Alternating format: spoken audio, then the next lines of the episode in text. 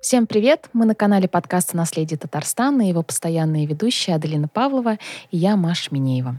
Наш подкаст об истории, культуре и наследии, которые хранит Республика Татарстан. Сегодня в нашей студии Азат Ахунов, доцент, кандидат филологических наук, ведущий научный сотрудник Института языка, литературы и искусства имени Галимжана Ибрагимова Академии наук Республики Татарстан, а также Ильдар Шафиков, мой друг, друг под нашего подкаста, а, с которым мы уже запустили цикл о расколдовывании мира, о расколдовывании татарского мира. Добро пожаловать, спасибо, что пришли в нашу студию. Добрый день, Хайрликина. И сегодня мы с вами будем говорить о письменном наследии Республики Татарстан и о том, как его правильно популяризировать. Поговорим о цифровизации архивов, о цифровой гуманитаристике и о том, что же все-таки заложено в это понятие. Как это работает сейчас в республике, а, в стране, да и в мире в целом. Какой сейчас спрос на книжные памятники и вообще на рукописное наследие Татарстана? И для начала хочу порассуждать с Аделиной. Аделина, почему все-таки мы начали говорить об этом? В 2021 году создалась организация «Татнефть наследие», а, профильной, основной деятельностью которой как раз и является оцифровка а, наследия. А, на данный момент у нас несколько проектов по оцифровке именно арабографичных рукописей а, в Татарстане. Вот. И остальная наша деятельность — это такая больше медийная э, деятельность, больше деятельность для широкого круга. В том числе и для популяризации, популяризации. того, что да. еще, о чем еще не говорили или не знают. Да, оцифровка, она все-таки про будущее. А в плане это на долгие века, и не всегда это можно сейчас прям расшифровать, и не сейчас оно, наверное, и нужно. То есть я вижу нашу задачу в том, чтобы это сохранить, а, сохранить вот э, сутевую часть этого наследия, потому что мы знаем, что случаются всякие форс-мажоры, и это старинные рукописи, они требуют особого как бы, э, требования, особых, особого хранения, их очень много, и, соответственно, ну, и горели библиотеки, и архивы, и ну, на данном этапе вижу нашу вот цель именно хотя бы это сохранить в цифровом виде, сутевую вот эту содержание. Вот. А потом, уже когда эксперты получат доступ, они уже будут разбираться, насколько это содержание важно, нужно, что можно, что, не, что пока не нужно там в общий доступ выставлять и так далее. Угу. Ну, с точки зрения экспертов, я еще отдельно задам вопрос. В принципе, в мире новый тренд, уже давно идущий, это перевод в цифру абсолютно всего. Вот, Ильдар, как ты думаешь, мы в целом можем говорить об этом переходе в Татарстане, что ты понимаешь под понятием цифровой гуманитаристики и существует ли она вообще у нас в республике, в каком положении? Ну, теоретически как бы все существует, все есть. Теоретически? Теоретически. Ну, это вопрос больше по существу, в плане того, что сама вот эта, собственно говоря, отрасль знаний, знаний Digital Humanities, она, с одной стороны, очень абстрактная, а с другой стороны, вполне конкретная. Абстрактно она в чем? Э, в том, что, собственно говоря, ее определение э, максимально широко трактуемое заключается в том, что как бы это применение э, современных высокотехнологичных зданий, в первую очередь это, естественно, компьютерных технологий, там, то есть всяких IT-технологий, включая нейросети, на службе гуманитарных наук. Ну, вот прям максимально широко. Это не только история, и я бы даже сказал, что это не сколько истории, наверное, в первую очередь, потому что Digital Humanities, как и, собственно говоря, многие, наверное, достижения гуманитарных знаний, конца 20 века и 21 века. Это совершенно не достижение историков. Они, как правило, берут чужие наработки, э, их используют. Ну, то есть я здесь рассуждаю немножко со своей колокольни, может быть, немножко неправильно, но по факту так и есть.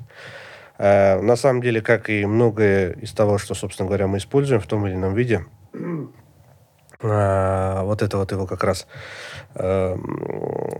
некая синергетическая составляющая – Э, родилась, конечно, опять-таки философия, но по факту получается, что достижение науки и техники в один момент э, ставят под вопрос э, способность одного человека, неко, как некой исследовательской единицы, сопоставить себя или каким-то образом достичь то, что достигли машины. И как бы я понимаю, этот вопрос очень сложный. По факту получается как бы вот на выходе. Мы защищаем, когда, ну, вот, допишем, пишем кандидатский, там в конце у нас, допустим, есть список литературы. Мы там пишем, допустим, что я прочитал 300 книг. Как бы, да?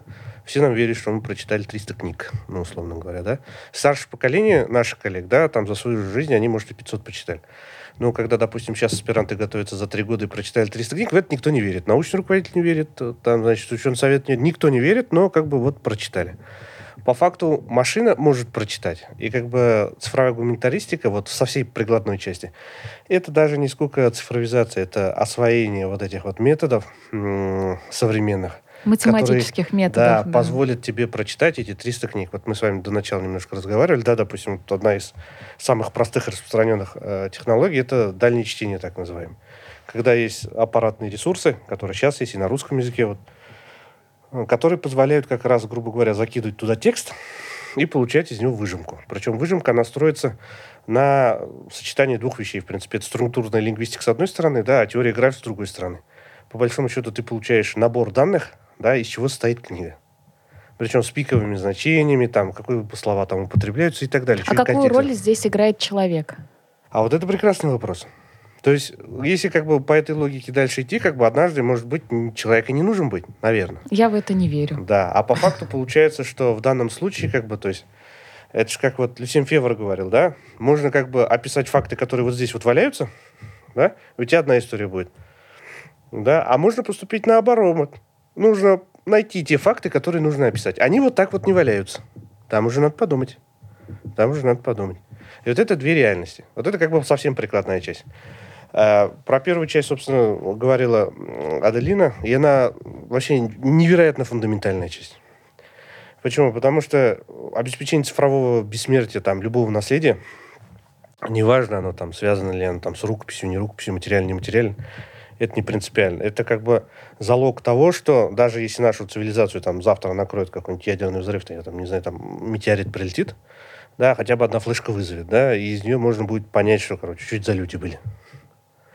Да, и третий момент, конечно, он будет находиться на стыке вот этих двух крайностей, я бы сказал. Почему? Потому что э, большая проблема, да, вот все мы не знаем, э, допустим, наша рукопись, она арабографичная, да, и чтобы, допустим, собственно говоря, сделать ее цифровую копию, то есть, да, в данном случае это не смысле картинку сделать, а извлечь из нее данные.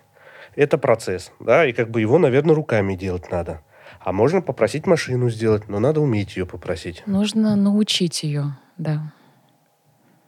Но в моем понимании цифровая гуманитаристика — это все-таки в первую очередь создание цифровой копии ну, назовем это источника. И это я тоже рассуждаю через призму той деятельности, которая вот происходит в наших реалиях в рамках э, нашей организации. Но вот это создание этой цифровой копии, если уже более широко рассуждать, она включает не только саму оцифровку, которая, в принципе, исключительно происходит сейчас в Татарстане. В моем, ну, как бы, мы только делаем вот этот первый этап, но и методы, вот как ты сказала, сетевого анализа, методы компьютерного анализа данных, то есть это то, что человек, как человек обучает ту самую машину. И вот здесь уже тот самый анализ, он сможет, сможет читать не только э, печатные тексты, не только печатные художественные, технические, но и в том числе рукописные тексты. И вот для этого необходимо создать определенные методы инструменты для э, исследований в целом. Вот. Можно ли вообще говорить об эре полной цифровой гуманитаристики в Татарстане? Как вы думаете, Азат? Ну, э, во-первых, я, конечно, не сторонник этих современных терминов, таких новомодных, да. Э, ну, как-то это, наверное, нужно назвать, конечно, эти процессы. Э, но э, да, сейчас определенный этап начался, и, в принципе, не первый год уже все организации говорят о том, что нужно оцифровывать наследие. А, ну, это не только касается каких-то редких документов, это и различные организации тоже. А, это просто чисто практическая цель, чтобы не скапливалось огромное количество уже требуется изданий, помещений и ресурсов для того, чтобы сохранять эти огромные э, массивы бумажные. Но, с другой стороны, многие организации перешли на электронный документооборот. Это все вот в одно, одно целое. То есть вот в этом направлении э, движется не только э, организация, занимающаяся наследием, но и вообще в целом все, все, все организации. Это вот требование, требование времени. Но вот э, что касается цифровки, я хотел тут э, добавить, что да, сейчас вот мы в Институте языка, литературы, искусства, Центр письменного наследия и сами уже лет 10 мы занимаемся этим. Сейчас вот к нам присоединился с поддержкой, при помощи поддержки Татнефти, Татнефть наследие, э, дополнительно, э, дополнительные силы подключились. И мы вот э, оцифровываем относительно небольшое вот то наше наследие по сравнению с другими хранилищами, конечно, в России и в Татарстане тоже в том числе.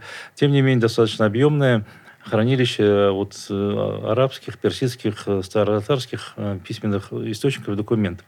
Я здесь просто что хотел добавить. Вот сейчас идет процесс цифровизации. Если спросят, конечно же, в первую очередь ответ будет такой, что надо, во-первых, беречь оригиналы, да, если кому-то есть необходимость, работать с электронными копиями. Но это одна задача, она, это первый этап. Я считаю, здесь уже надо говорить о втором этапе на самом деле создание вот электронной базы данных, да, э, которые э, мы не знаем по мере развития науки и техники, как, э, как, как, они, как можно будет это использовать. Ну, пример представляем. Искусственный интеллект сейчас уже активно используется, работает. Да? То есть вот эти электронные копии, они должны быть... То есть мы должны эти матрицы оставить а, оставить, а потом с ними уже будущее поколение будут работать. В бумажном варианте я не знаю. То есть э, эм, э, вот поскольку мы работаем с этими документами, мы работаем и с э, эпиграфическими памятниками, да, мы видим на глазах, как это все разрушается. И вот просто в один прекрасный момент, может быть, какой-то вот, я не знаю, вот в один день это просто рассыпется, да? Вот изменится что-то климат, изменится, вот мы не чувствуем атмосферы, да, что-то и поменяется. И э, несмотря на условия хранения, они просто рассыпятся. Вот настанет определенный час, и все бумаги э, вот, превратятся в прах. Как это было уже много раз в истории. И это случится, это касается, кстати, электронных копий тоже, потому что это тоже нужно разных, на разных носителях сохранять и думать тоже о будущем.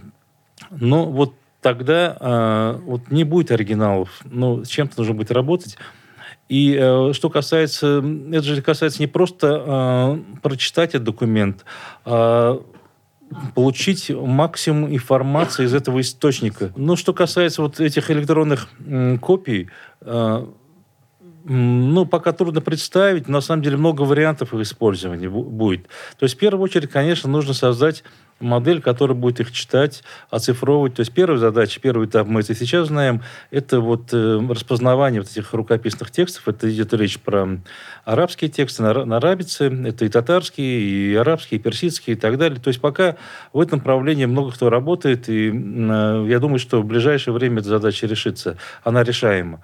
А, потому что нельзя сравнить арабскую арабицу с европейским текстом. А, это совсем разные вещи, там есть свои тонкости.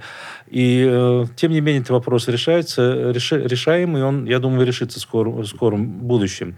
И вот когда э, появится инструментарий, который будет читать уже свободно, то же самое, как сейчас вот Fine Reader работает, да, э, то есть мы без проблем, любой пользователь у себя дома может загрузить любой текст и прочитать.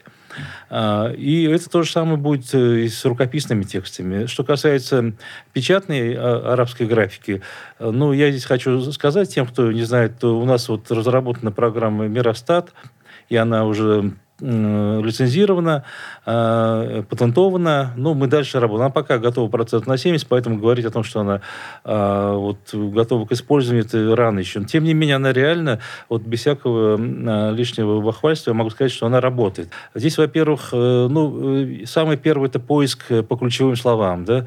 Поиск по ключевым словам, то, что нам нужно найти, мы вместо того, чтобы там 500 листов, 600, 700 листов рукописи читать, э, каким почерком, который вообще Э, не, не разобрать, да, но, скажем, такие есть там арабские почерки Рикар, Дивани, там, которые читаются очень сложно, сложно, только редкие специалисты могут прочитать.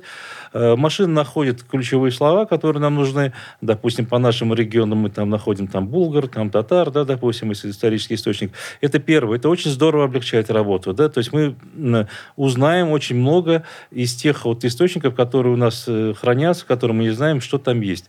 Э, второе, это тоже создавать, можем задать, дать задание, там, чисто по частотности, допустим, встречаем каких-то терминов, да, там, или географических, там, Э, не знаю, понять или что-то. То есть там различные задачи может задать, и это, в принципе, это легко делается.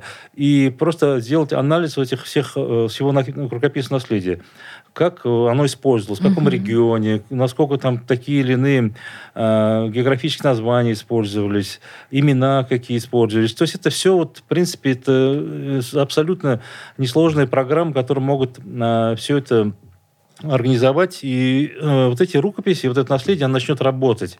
Оно же должно работать. Они, люди, которые писали, они же не просто так писали, они хотели оставить э, после себя память какую-то и сказать, потому что э, вот эти все произведения, написаны зрелыми людьми.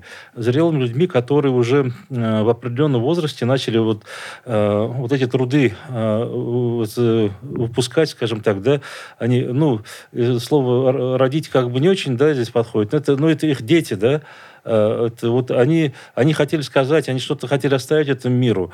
Э, это, это определенный этап уже зрелости человека, да, который э, достиг очень высокого там, интеллектуального уровня, чтобы писать такие труды, и он э, хотел что-то сказать, он хотел донести э, какую-то мысль, до какой он дошел, э, до каких-то вот этих знаний передать свои. А мы это, к сожалению, сейчас не можем понять. Во-первых, э, не можем прочитать, потому что непонятный а, там написано почерком, во-вторых, э, язык сложный, устаревший, э, в-третьих, э, а, мы не знаем контекст того времени. А, в принципе, когда все это начинаешь понимать, оказывается, что очень важные мысли хотел донести автор. И здесь я могу много говорить на эту тему, потому что мы это все каждый день с этим сталкиваемся, и мы работаем с этими источниками. Ну вот э, Зухра Турияс, источник, да, Саксини, 12 э, век, который сейчас вот вместе с Булгарской академией мы издали в трех томах, э, вот это источник очень важный, был обнаружен в Турции, рукопись э, объемная, свыше 500 страниц. Ее, наконец, мы завершили этот проект. Это абсолютно наш местный источник. То есть это, когда его читаешь, чувствуется, что вот много что пересекается с нашим временем. Какие-то образы, э, вот эти современного современные вот эти обычаи татарские какие-то, вот, э, которые сейчас есть, которые мы уже давно забыли их истоки, они изложены там. Они как религиозные, конечно, то есть это как бы вот эм, ну, он объясняет, как это ну, сунна, то есть образ жизни пророка Мухаммеда, что mm-hmm. там, вот, допустим, нельзя там, ну, оставлять э, пищу, там надо накрыть ее, тряпочкой, там, ну, такие вещи, вот, которые бытовые, которые, ну, и там ну, просто чисто сугубо татарские обычаи какие-то, они объяснены там с точки зрения религии. Но он э, как бы вот не, отяга, не отягощен вот этими наслоениями каким-то э, позднего времени, э, различными запретами, ограничениями, которые поздно, позже уже очень много было. То есть это ислам вот в таком как бы первозданном виде, э, без э, которой я бы назвал эту книгу, я называю happy end. То есть книга с happy end всегда есть end. То есть Аллах э, всегда простит э, человека, э, мусульманина, э, даже который согрешит, много грехов совершит, но главное, чтобы у него был иман и вера. Это было на первом месте. Единая вера. Да, ну. единая вера. И вот это все вещи автор донес на нас очень много идей с того времени, да, и наконец-то вот мы, вот эта рукопись, которая лежала ну, очень много веков в Стамбуле, да, где-то, ну, конечно, ее знали, и Маржани знал ее, но вот вы ее впервые издали на русском, татарском и оригинале на арабском языках. И вот она заработала. К сожалению, пока еще она как бы не вошла в оборот э, в научном, потому что, э, я честно скажу, еще нет людей, которые готовы, э, которые могли бы оценить оценить ее. Это богословы должны быть.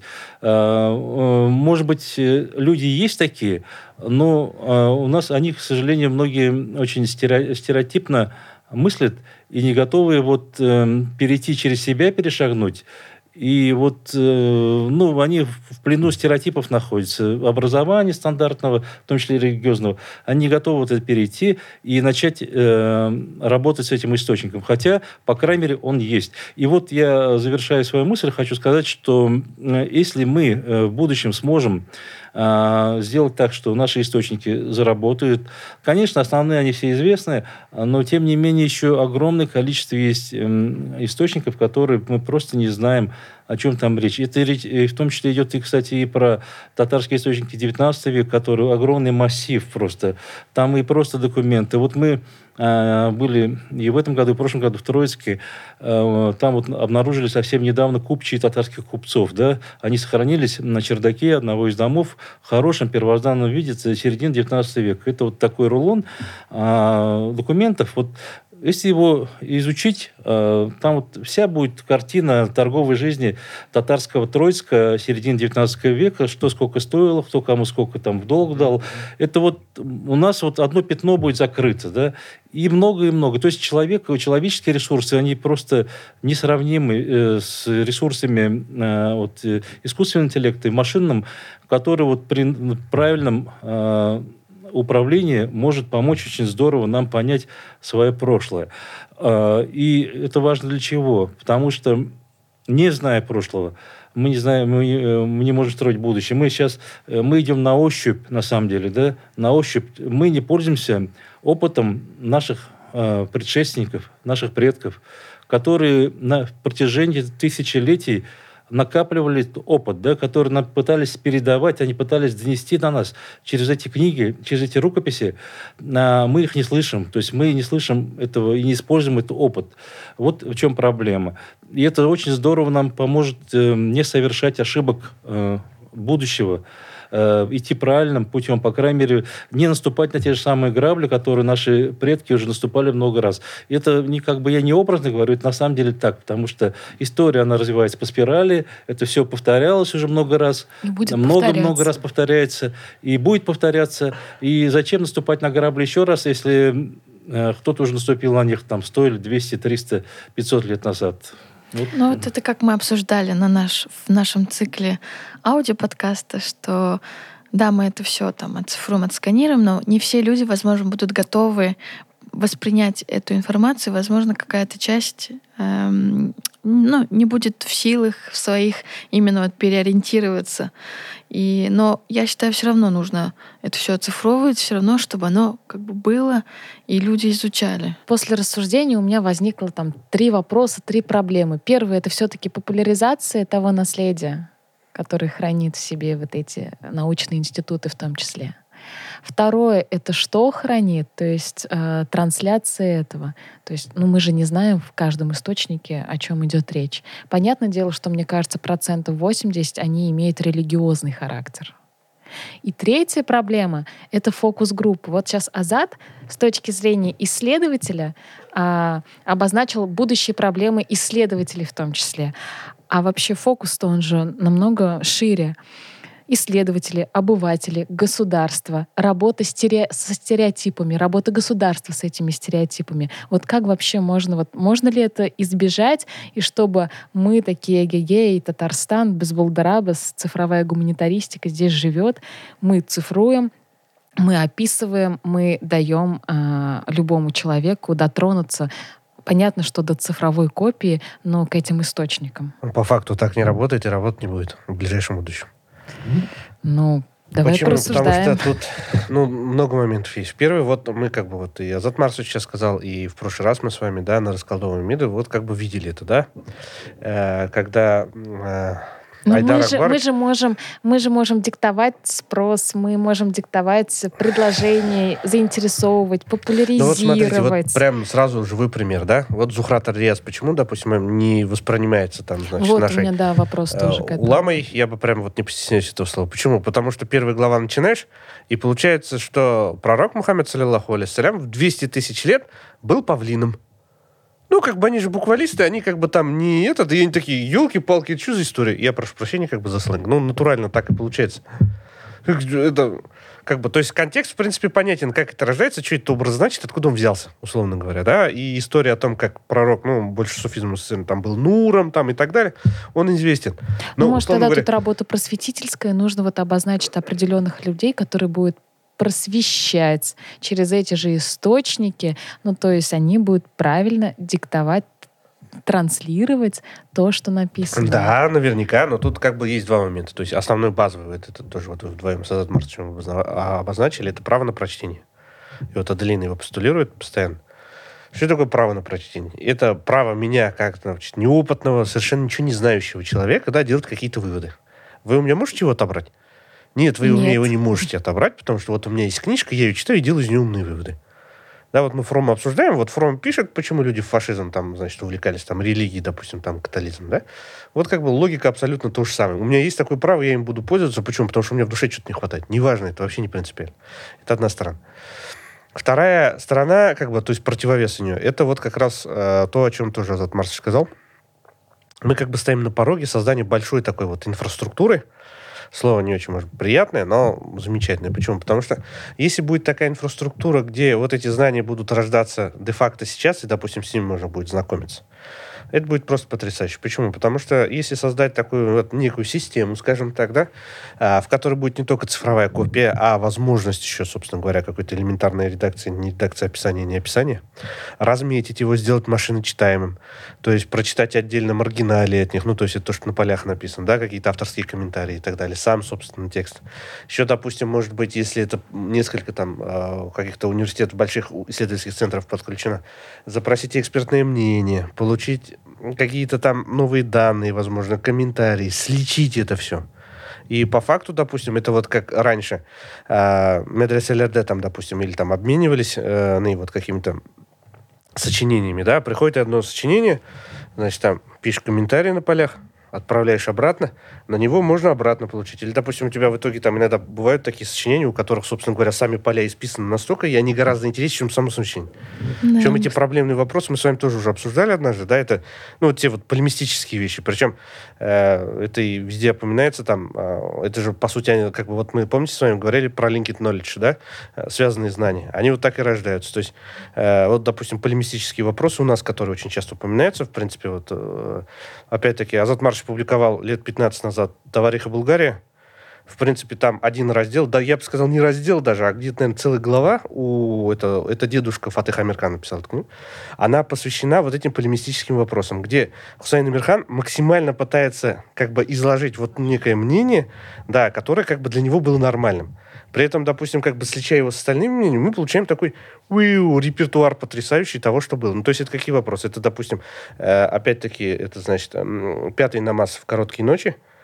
Mm-hmm. Ну, вот такой вот такой животрепещущий, я бы сказал, вопрос. Да, и он, в принципе, выступает мерилом традиции такой. То есть ты либо смотришь так, либо смотришь вот так, по большому счету. Ну, есть какие-то локальные варианты. И он очень интересно рассуждает. Потом, допустим, про чтение джума намаза, ну, то есть пятничного намаза да, и там местами он прям откровенно пишет, что как бы религиозная практика наших саляфов отличается от нашей. Почему? Потому что, допустим, у нас не было законного места для чтения намаза. Вот не было у нас закона, ну, который вот читалось бы. А это вот как бы, вот, ну, то есть там есть критерии, как он должен был. И получается, что, в 18 веке, пока каменных мечетей не было, что, пятничные намазы не читали? Ну, как бы вот у вас есть, появляется как бы вот право на прочтение с одной стороны, да, с другой стороны вот перечень репертуаров, ну, точнее, прям целый репертуар того, чего где писали, как, короче, это выглядело. Да, с другой стороны, перечень фамилий, которые сказали. Вот Knowledge так и работает. А другое дело, допустим, есть же еще переписка натуральная между этими людьми. Они все друг друга знали. Причем, в отличие вот от наших разговоров, вот как бы мы вот немножко критикуем наших этот, товарищей в Чалмах, да, как бы родственников и коллег иногда, вот. Э, в отличие от нынешнего времени, в то время друг друга такфирить, ну, то есть выносить какой-то такой вот такфир суровый в наших вот реалиях было не принято. Правильно ли я понимаю, что вот эти инструменты, о которых вот вы говорите, там э, машина обучения, распознавание и так далее, они позволят э, взять вот эти объективные данные, ну, скажем, там, по-простому, ключевые слова и так далее, и то есть немножко убрать этот фактор субъек первого субъективного прочтения. Может, я рассуждаю сейчас как очень такой обыватель с низким уровнем, но в плане вот то, что раньше было как есть какой-то трактат, манускрипт, что-то такое. Есть исследователи. Каждый исследователь там приходит, изучает это лично, делает свои, как бы, не знаю, суждения, э, мысли и так далее. И по факту, то есть многие уже потом полагаются на суждение его, то есть оригинал они прочесть не могут, ну, вот последователь там или кто-то другие. И, соответственно, они Ну, уже судят по этому первому Субъективная там, трактовка. Ты а про получается, это. да, вот это, получается, инструментарий, он позволяет немножко вот снизить вот эту субъективность Порог. именно первого, как сказать, изучения, что позволит более объективное а, как бы исследование вот этого. Сделать анализ Нет, источника. я нет? так, конечно, честно говоря, не считаю, но это лично мое мнение. Сейчас объясню почему. Потому что любая выгрузка вот этих данных, это, в принципе, большой инструмент для манипуляций. Мгм. Любой абсолютно. Но правда вот эта вот манипуляция, это укладывается в рамки права прочтения. Мгм. Кто мешает, вот, собственно, как в те времена, да, написать рат-рат, то есть как бы ответ на ответ. Мгм. Да, кто мешает? Никто не мешает. Ну, в принципе, и сейчас там наука, условно говоря, должна э, функционировать таким образом. У нас просто как бы и в республике, и в России одно время, знаете, была такая вот, э, ну, я бы сказал, наверное, не очень хорошая тенденция, которая, может быть, сейчас уже жилась, да, когда вот существует некая фамилия, которая как будто бы застолбила за собой, ну, целую отрасль знаний. Да. Да, и все, короче, типа вот ты Мгм. вот всё, там не, не, не, не, не шелохнуться, ничего нельзя. Все, уже там все сделано, ты, ты куда лезешь? Приблизительно так разговор. да. Вот это помогает как раз пережить вот это вот все. Это раз. Во-вторых, э, благо действительно источники постоянно вводятся, да, и картина меняется постоянно. То есть, условно говоря, даже та интерпретация традиционной славы, о которой мы говорим, она благодаря публикации такого широкого источника, она постоянно меняется. И Если, допустим, раньше все были там м, стояли там на- за абстрактный матуридизм, ханафизм, да, а сейчас, короче, получается, что ну, гораздо все интересней. Мгм. Гораздо все интересней. Ну, тогда цифровая гуманитаристика — это утопия? Нет, здесь я тоже, наверное, должен добавить. Мы сейчас очень активно занимаемся сбором эпиграфического наследия. А, Это огромная база статистики вообще э, по этнографии, это продолжительность жизни, болезни там, и так далее, и так далее. Просто э, э, миграция населения, ну там много чего, исторические какие-то факты. Вот э, мы пока занимаемся сбором и фиксацией, тоже цифровизацией. Мы объезжаем вот по России, по Татарстану, в страны СНГ. Вот этим бы, если кто-то помогал, нам это было бы, конечно, хорошо, потому что надо максимально, они очень быстро разрушаются, памятники. Вот когда-то потом можно будет их вот э, залить вот в базу, да, и потом уже, это, если машина сможет это все анализировать, и это было бы большой вот э, плюс, конечно, и прорыв вообще э, в науке. А, Но второе, я хотел сказать, что гуманитарной науки отношение к несерьезно у нас, к сожалению, вообще у обывателя. Это, это наука, это тоже сфера науки. И история, и литературоведение, и все остальные. Это наука, которая относится очень несерьезно и как э, какой-то вот бла-бла-бла-бла. То есть и каждый, э, любой, э, как бы трактует и источник, и все что угодно, как он понимает. Да? Это очень точная наука, которая, допустим, история здесь, которая опирается на точные факты. Да? Когда вы соберете э, количество определенных точных фактов, они как пазл собираются и создают картинку. И вот задача наша – собирать эти пазлы, чтобы у любого человека вот эта картина создалась, и никто не спорил бы, что это вот, да, это вот эта картина, так и был, была она там 200-300 лет назад. Но эти пазлы надо собирать. А сейчас у нас каждый, э, ну, как угодно трактует э, те или иные факты по мере своей испорченности, как говорится, да. Для этого нам нужны факты. И вот эта программа, допустим, если они будут работать, они смогут создавать частотные, ну, условно говоря, какие-то словари.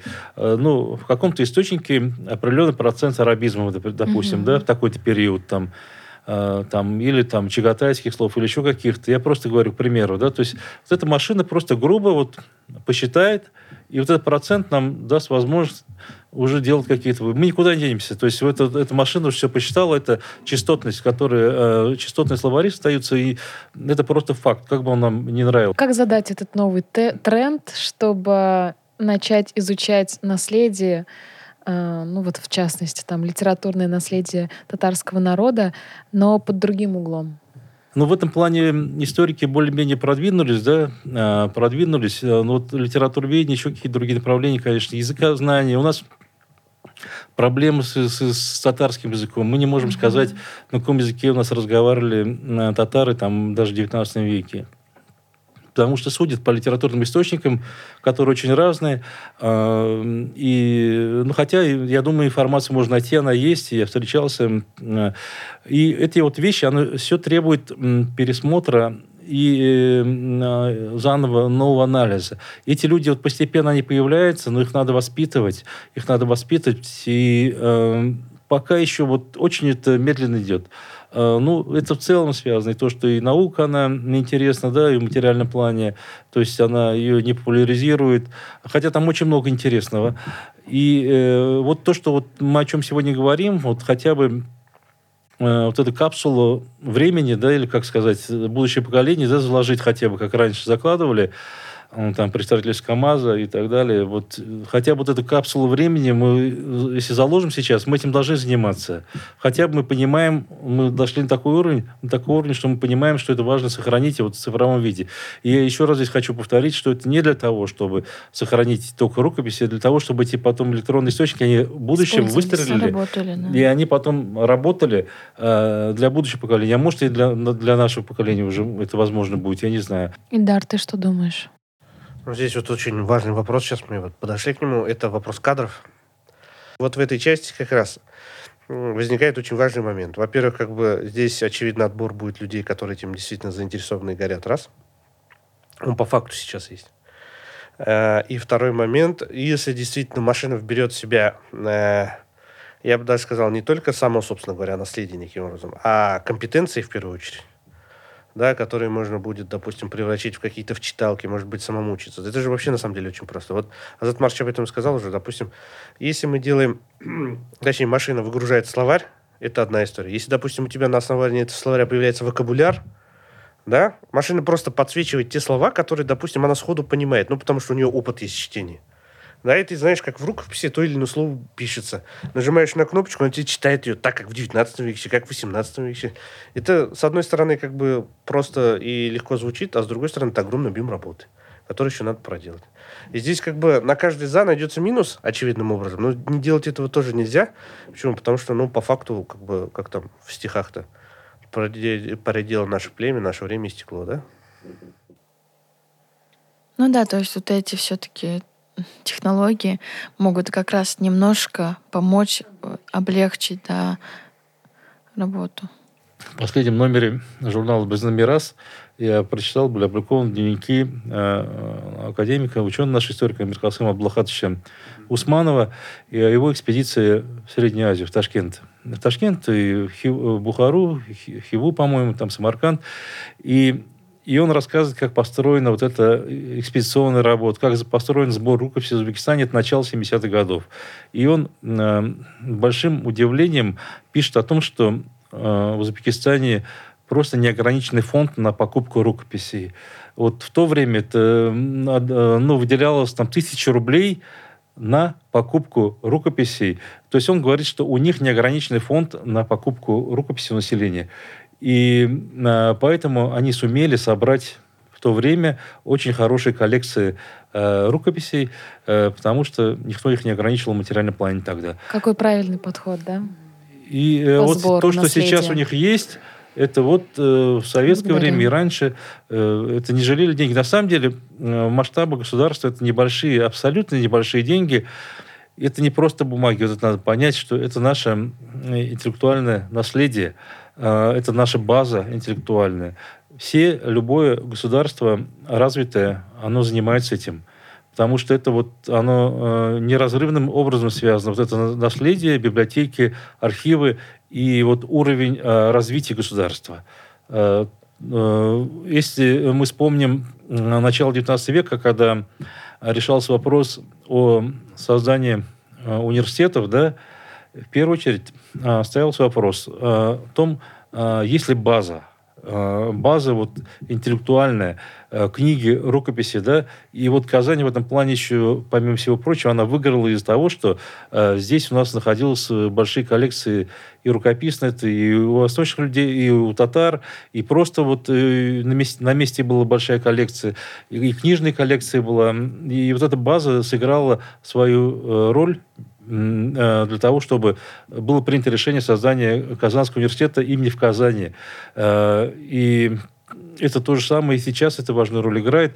И вот самое главное, мы должны объяснить это, то, что это вот это все наследие, оно не просто это вот э, что-то там, пожелтевшая бумага, это, это наше интеллектуальное наследие, да. которое должно работать. И вот мы э, различными путями, в том числе и за счет вот цифровизации, мы должны направить его на благо Э, народа, на благо нации и на благо страны. Вот в этом задача. Это высокопарно может звучит, но на самом деле это так. Просто нужны люди, которые... И нужны программы, механизмы, инструменты, которые э, это все помогут э, реализовать, и чтобы все это заработало.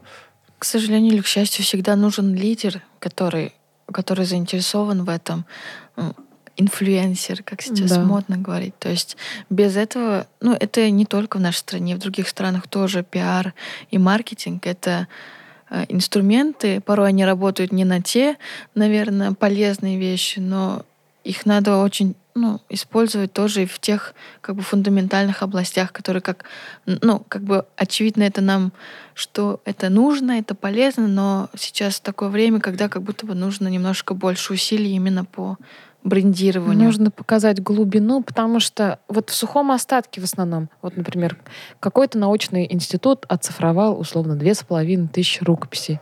И что? Вот для обычного человека. И что? Но... Ну, Почему не говорят о том, э, что несет за собой та или иная рукопись. Не надо говорить о каждой. Но вот наследие так и теряется, потому что мы говорим, ну, невкусно. Короче, вот я вам сейчас скажу одну большую тайну, и секрет, Давай. который повторяю много раз, как бы, и все вы ее знаете, и я вам еще расскажу. Смысл даже не в самой рукописи, а в том контексте. Вот да. Азат Марч начал с контекста, мы сейчас контекстом и закончим. Почему? Потому что эта рукопись как-то попала в это хранилище да? Есть, да. грубо говоря, цепочка владельцев этой рукописи, там, начиная, там, не знаю, с 18 века до сегодняшнего дня. Это живые люди, это чьи-то бабушки, дедушки. Это вот, про то, сути... что я всегда говорю, легенда. Нужно, да. нужно да. доносить легенду, надо. чтобы вот, люди говоря, пришли и посмотрели, что да, же все-таки там хранится. Книгу приема вот сканируем, это живые угу. люди с населенными, с, с населенными пунктами указано, где что приобрели, за какие деньги. Я же вам свою историю рассказывал, еще раз скажу, да?